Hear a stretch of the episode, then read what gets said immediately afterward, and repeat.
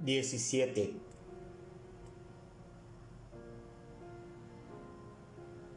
Me puse mi armadura después de dejar de tener hambre y sentirme terrible. Necesitaba algunos ajustes antes de igualar mi nuevo y más grande cuerpo. La pequeña mujer azul en el fondo de mis pensamientos seguía allí, pero parecía reacia a tratar conmigo. Tuve que cavar profundo para incluso encontrarla.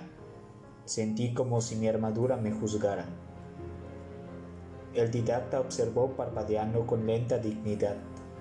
Se reorganizó en el suelo y se volvió hacia la firmeza de las estrellas.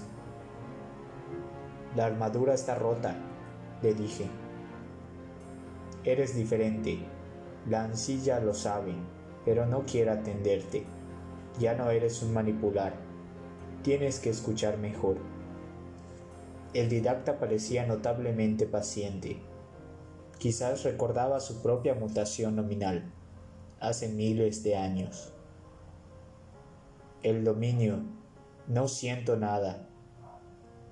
Yo diría que también es tu culpa, pero quizás no esta vez.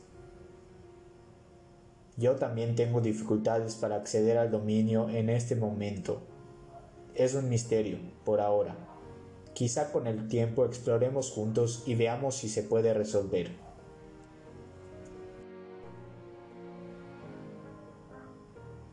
Decepcionado, me puse de pie. Realicé un trabajo diagnóstico de mi armadura. Observé todo el gráfico claro y bien enfocado. Luego, intenté que mis pensamientos fueran más maduros. Aún así, no pude conseguir que la ancilla cooperara.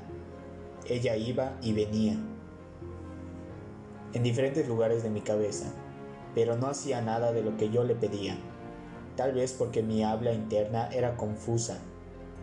¿A dónde fueron los humanos? le pregunté al didacta, cuando estuve seguro de que este proceso no estaba llegando a ninguna parte. Los encerré en una habitación con mucha comida que parece gustarles. ¿Por qué?